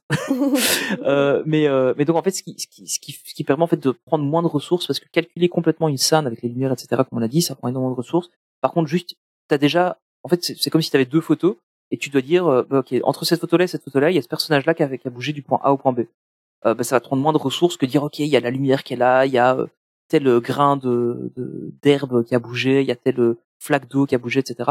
Ça, en fait, euh, dans dans, dans l'interpolation, on va s'en foutre et on va juste dire, ok, il y a tel truc qui va de là à là. Euh, donc voilà, ça c'est ce qui, euh, c'est ce qui leur permet un peu d'économiser, euh, du coup, sur les, les ressources serveurs, etc. C'était peut-être un peu long comme explication, mais au moins, Non, j'espère que vous avez compris. non, je pense que c'est très clair pour les gens qui visualisent peut-être un peu moins le truc. voilà. Euh, mais mais c'est un truc qui me passionne, hein, encore une fois, je pense que vous l'aurez compris. Il a, il vous a lâché quelques petites anecdotes aussi. Oui. Notamment le fait que la première fois qu'il est venu en Belgique, en fait, c'était il y a 25 ans, apparemment. Euh, c'était justement sur invitation, euh, pour un- un- une petite convention, en fait. Et c'est là qu'il a rencontré euh, euh, Jean, Jean-Yves euh, Arbois, Mhm. qu'il a invité cette fois-ci euh, euh, pour cette conférence aujourd'hui. Donc, euh, c'était pas sa première fois en Belgique et c'était déjà il y a un petit moment, finalement, la première fois. Euh, alors, il y a une autre anecdote que moi j'ai trouvé géniale. Donc, on, on se doute que pour un film, euh, bah, il y a un budget. Euh, et en général, comme dans toutes les grosses boîtes, euh, on calcule un budget en homme-jour. Donc c'est à peu près 8 heures de travail. Euh, on te donne une personne pour qu'elle travaille pour toi pendant un jour. Et alors il expliquait que Brad Bird, donc le, réalisateur de, des Indestructibles, en fait avait du mal à, ça, à, gérer ça correctement. Et en fait, le, producteur du film lui disait, ok, euh, t'as droit à X sucettes pour ton film. Et à chaque fois que tu me demandes un truc en plus, ben, je te reprends une sucette. Par contre, si tu me retires un truc de ton film, je te reprends une sucette. Donc c'est vraiment en mode, ok, je- je- tu me donnes une ressource, ben, je peux te la rendre plus tard, tu vois. Par contre, euh, si tu me demandes des ressources en trop, ben, peut-être qu'à un moment il n'y en aura pas assez. Donc euh, il, disait- il ça avec des, des enfin, ça, ça devait être trop drôle. Quoi. Il disait par exemple, il arrivait en disant euh, oui cette scène-là, j'aimerais bien qu'on retravaille les lumières. Il lui disait t'es sûr que tu veux gaspiller une sucette pour ça? Ouais. Et donc du coup, il réfléchissait à ok qu'est-ce que je fais du coup, tu vois? mais c'est c'est c'est c'est dingue en fait de dire que, que même à ces niveaux-là ils font ils font ça comme ça. Mais après honnêtement euh, gérer des budgets de, de projets comme ça c'est très très compliqué. Donc euh, Mhm. c'est c'est assez marrant. Euh... Oui, il a évoqué aussi que son Pixar favori c'était là-haut euh, pour les émotions qu'il apportait, etc. Donc euh... très bon goût. ouais, tout à fait, ouais. Oui, il y en Euh, a cité plusieurs qu'il aimait bien. Il a dit qu'il aimait aussi Ouais. beaucoup euh, Wall-E, fatalement, puisque Mhm. c'est euh, son premier gros projet, on va dire, hein, euh, chez Pixar. Et euh, qu'il aimait aussi beaucoup Ratatouille. Ouais. Donc euh, voilà. Mais apparemment, son petit chouchou, c'est là-haut. Ouais, alors euh, bah, il a évoqué aussi Buzz l'éclair hein, dans, dans dans dans la partie un peu dédiée au flop euh, malheureusement. Euh, bah, en fait, voilà, eux, eux pensaient que ça allait bien marcher parce que justement c'était un personnage connu, etc. Mais un peu comme tu l'as évoqué, Olivier, euh, bah, en fait le fait que les gens s'attendaient à retrouver les codes de Toy Story, ce qui n'est pas du tout le cas. Hein. Buzz l'éclair c'est plus un Star Wars qu'un Toy Story, Euh, et du coup ça a moins bien marché pour ça. Et euh, voilà, il- tu, tu sentais qu'il, à mon avis, il a dû participer pas mal à ce projet-là parce que tu sentais quand même qu'il avait comme s'il avait perdu une partie de son âme, tu vois, quand il disait ça. euh. Enfin, je sais pas ce que t'as as ressenti, mais ça m'a un peu fait cette impression-là. Oui, il, euh, disait qu'il avait justement euh, tous les screenings qu'ils avaient fait en interne euh, et les derniers screenings qu'ils avaient réalisés avant de le sortir avaient à chaque fois des, bons retours et qu'il s'attendait pas forcément à ce qu'il soit un peu aussi mal reçu, mais qu'il comprenait aussi dans le sens où les univers étaient euh, assez lointains puisque Toy Story c'est quand même un, un univers qui est très coloré, très léger et que du coup euh, on est un petit peu sur un virage à 360 degrés malgré tout et que ça n'a peut-être pas eu en fait euh, l'écho qu'il aurait pu avoir chez, chez les fans de la franchise, notamment avec ce, ce virage-là en fait. Alors, euh, il y, y- a un truc qui nous a un peu fait marrer, donc c'est que voilà, il disait oh, la, la question c'était un peu en mode ah, est-ce qu'il y a des trucs difficiles dans votre métier, etc. Euh, il a répondu que oui, c'était toujours compliqué de virer les gens, etc. Euh, mais qu'il y a des gens qui devaient virer, euh, qu'ils faisaient vite fait. Bon, quand c'était justifié, il les virait très vite. Euh, et il a dit alors, vite fait comme ça, euh, par exemple s'il y a des cas de harcèlement sexuel, euh, Voilà. C'était vraiment en mode, je dirais pas le nom. je pose ça là. Ouais, c'est ça, quoi. Ça, mais, mais, toi, tu sentais un peu l'espièglerie quand il le disait, tu vois. C'était, c'était plutôt marrant. C'était un peu, euh, tu sais, on, on tire à balles réelles, mais gentiment quoi. Ouais, c'est ça, quoi. C'était vraiment ça.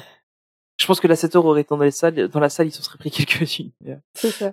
Enfin, voilà, c'était, c'était assez Mais il fallait pas dire son nom, c'était comme Voldemort normalement. On avait Pardon, c'est vrai. pas. Je, je coupe au montage, je mettrai un bip. mais, euh, mais non, c'était, c'était assez, assez marrant la manière dont il en parlait. Bon, évidemment, c'était, enfin, on, remet pas du tout en cause ce que les gens ont vécu, etc. hein. C'est pas du tout ça. Non, non. Mais c'était juste drôle la manière dont Mais il c'était la forme. jamais était donné le nom. Ouais, c'est ça. C'était clairement pas le fond. euh, Là-dessus, Oui, non, parce que quelqu'un avait demandé justement quelles quelles étaient en Mhm. fait euh, les parties un peu plus pénibles euh, de son boulot. Et euh, en tout cas, c'est comme ça que ça a été traduit. Et donc, du coup, euh, il, euh, il avait répondu que pour lui, le plus pénible, c'était quand il devait justement ben, virer quelqu'un ou euh, mettre fin à un projet ou mettre un projet sur pause. Il disait justement quand Mhm. on a ben, ces six idées qui tournent là et qu'on se rend compte qu'il y en a une qui va pas fonctionner, qui va pas euh, euh, tenir le coup, il faut annoncer à la personne que son idée n'est pas retenue ou ne va pas euh, aller plus loin. Il dit ça c'est le, le moment un peu pénible quoi. Ouais, ou parfois qu'ils retirent une personne d'un projet qui avait porté le projet pendant un certain temps et puis qu'en fin de compte la personne n'était pas capable de le mener à bien. C'est ça. Euh, bah du coup ils changeaient les personnes. Oui, qui disait voilà, c'est sur chose de cinq difficile, ans, ouais. donc il faut avoir les épaules pour le tenir. Et donc Mm. il disait euh, quand on a des personnes qu'on doit un petit peu changer de place, c'est aussi euh, pas facile à gérer quoi. Ouais. C'est donc là qu'il a un peu parlé vite fait de de, de notre ami. Peut-être virer les gens, euh, mais euh, ouais c'était c'est intéressant. Euh, et alors le, le dernier point euh, que, que j'ai trouvé pas mal, c'est donc il y avait une question sur euh, bah, voilà justement on parlait de ferme de serveurs etc. Euh, on est très très loin d'avoir des trucs hyper écologiques. Euh, ça demande énormément de ressources électriques etc. Euh, et justement, une personne a posé la question de savoir si c'était c'était quelque chose que Pixar prenait en compte. Alors la, la question était plus large que ça, dans le sens où est-ce que vraiment par la suite, qu- enfin, quel, était l'avenir du cinéma, etc. Bon, la- la traduction de la question n'a pas été aussi loin. Euh, mais, euh, mais donc voilà, donc, ils ont expliqué qu'en fait ils avaient une, équipe en interne chez Pixar qui s'appelle la Green Team, euh, qui en fait euh, s'occupe justement de d'essayer de d'améliorer les choses. Donc euh, ce qu'il a dit, c'est qu'ils étaient déjà neutres en carbone, ce qui est, je pense, extrêmement rare pour l'instant dans l'industrie. Euh, donc ça c'est déjà pas mal. Ils avaient vraiment un programme d'amélioration de, la consommation énergétique. Euh, donc ils sont vraiment euh, en train de travailler là-dessus pas mal. Alors évidemment ils sont très très aidés par ça, dans le sens où le- la Californie et notamment le nord de la Californie est extrêmement Soucieuse de l'écologie. voilà, c'est ça, ouais. Euh, et, et, donc du coup, je me rends compte que je l'ai écrit en anglais dans le. c'est pour ça que j'ai traduit. Merci. je, j'avais pas fait attention que j'avais mis les notes fait. euh, et, et, donc. Euh... Parce que moi j'ai eu le temps de réfléchir à une traduction, donc je. oui, c'est ça. J'étais en train de lire, je dis mais non. Enfin, voilà. Donc, euh, donc, du coup, il, il, expliquait que justement ils étaient, ils avaient quand même ça euh, très très fort en, en, en point de vue. Euh, ils recyclent à peu près 100% euh, de ce qu'ils utilisent. Euh, donc beaucoup de d'assiettes en réutilisables ou en carton recyclable et recyclé, etc. Donc c'est plus intéressant. Moi, ce qui m'a assez interpellé, c'est qu'ils disaient qu'ils avaient une fuel cell pour produire leur énergie. Donc pour ceux qui, qui savent pas, une, une fuel cell, c'est ce qu'on appelle en français une pile à combustible. Euh, donc c'est typiquement euh, une pile à hydrogène. C'est du H2 qui est mélangé avec de l'oxygène. ça sort de l'eau et ça sort un peu d'électricité.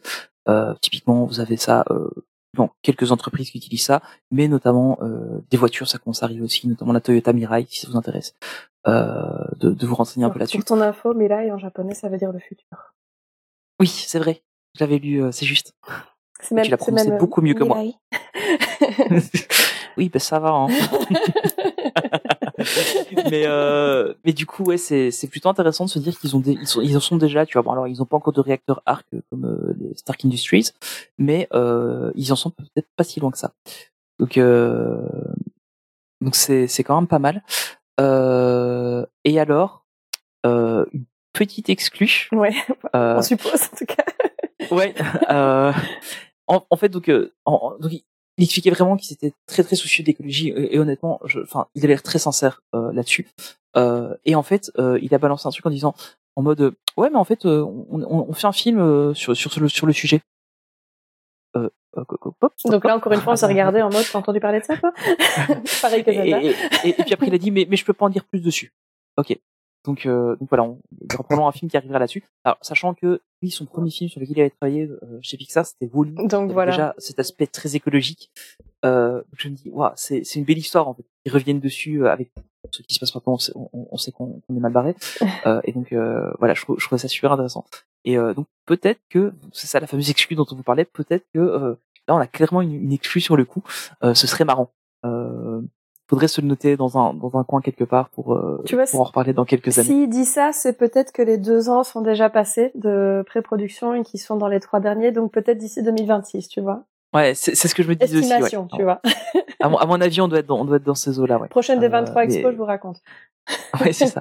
mais, mais, mais ça, c'est vraiment le truc. Si un jour ça sort, on se dira, eh, moi je savais. c'est ça. Donc, euh, voilà. Et il y a moyen, hein, parce que la prochaine des 23 expos, tu vois, c'est en 2024. En 2024, ils vont annoncer, d'ici deux ans, nouveau film sur l'écologie. ouais, ce serait pas déconnant. Ce serait pas déconnant. Et on le rassure avant tout le monde. Ça, c'est beau. à surveiller. Mais en tous les cas, merci beaucoup.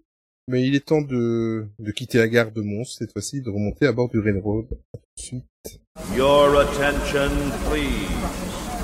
The Disneyland Limited now leaving for a complete trip around Walt Disney's Magic Kingdom. Last call. Ben merci beaucoup à vous deux. En tous les cas, euh, moi j'ai bu vos paroles. Je comprends que vous avez bu euh, les paroles de, de Jim là-bas sur place. Oui, parce que maintenant j'appelle par son prénom. Euh, c'est devenu un pote. Hein. c'est ouais. devenu un pote. Euh, c'est-à-dire que Tony, il, il, il, était impressionné d'être dans la même pièce que quelqu'un qui était avec dans, avec des gens qu'il vénérait dans, dans la même pièce aussi. Ben moi, en fait, je peux dire que j'étais dans le même podcast de quelqu'un qui a vu Jim. Qui... voilà, on peut remonter très qui très, a vu très Jim Morris. Qui a vu... Mais mais il y a cette théorie comme quoi tu es relié à n'importe quelle personne dans le monde par maximum six personnes. Six personnes. Euh, oui, et là, du coup, je, je suis plus qu'à une personne de Lucas. Voilà, ah, c'est bah, ce que j'ai à dire. Euh, c'est clair. Ah, oui, c'est vrai, c'est vrai. Ouais, euh, enfin, de Lucas, de Bob Iger, de probablement Chapek aussi. James Cameron. Euh, de, de, James Cameron, de Spielberg. De... Ouais, voilà. Euh, voilà, prochaine étape, il faudrait qu'ils invitent Bob Iger. Moi, j'ai que ça à dire. Hein. Ah, écoute. Alors là, alors là, on a alors là, si vous m'excitez. On a pris nos contacts. Là, là Olivier, il fait, euh, excusez-moi, aujourd'hui, je vais être absent au travail. Ah, mais ça, c'est clair. ça, c'est clair. Et, et, les trois prochaines semaines pour m'en remettre. Je me sens pas très bien. bon, allez, merci beaucoup à vous deux. En tous les cas, c'était très, très, très intéressant. J'espère que les auditeurs et auditrices auront pris autant de plaisir que nous euh, d'écouter le podcast que, que, que nous en, en avons euh, préparé et euh, fait actuellement là maintenant. Et encore merci de nous avoir écoutés. Cette fois-ci, il n'y avait pas eu trop de blagues de Tony. Euh, c'est moi qui ai pris un petit peu la Non, j'étais trop euh, trop concentré sur ce que j'ai.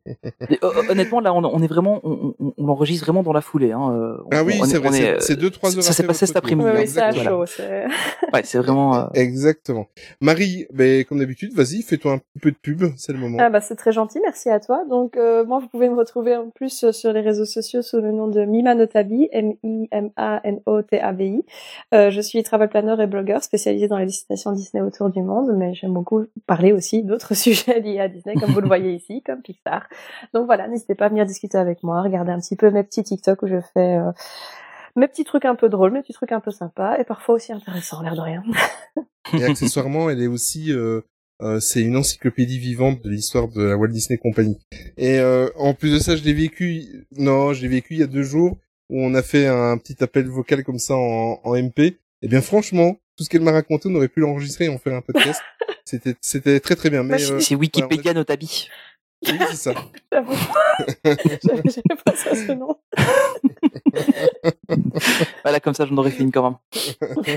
bon, n'oubliez pas si vous voulez nous soutenir qu'il y a aussi cette cagnotte Litchi, mais il n'y a pas d'obligation bien évidemment. Et si euh, vous ne souhaitez pas euh, passer via cette cagnotte pour nous soutenir, ben, vous pouvez également euh, partager nos différentes productions euh, sur les réseaux sociaux et sur les autres ajustés du genre. Vous pouvez nous mettre des, des petits pouces bleus, des petites étoiles, enfin en fonction de tout euh, de, de, de votre plateforme et surtout euh, nous mettre un petit commentaire sur le sur le podcast euh, en fonction de votre plateforme également. Ça nous aide aussi à être mieux référencés et quand quelqu'un fait une petite recherche de podcast Disney, d'être un petit peu plus haut dans, dans, dans la liste de ses recherches. Et, Et avoir euh, vos avis voilà. Donc aussi. ça, c'est... Ben oui, Oui, et, tout à et fait, avoir, et avoir leurs avis, Parce exactement. que vous n'oubliez pas que vous pouvez les laisser sur euh, Spotify maintenant. Euh, Mm. Et d'ailleurs, il y en a quelques-uns d'entre vous là qui ont commencé à le faire, donc c'est c'est cool.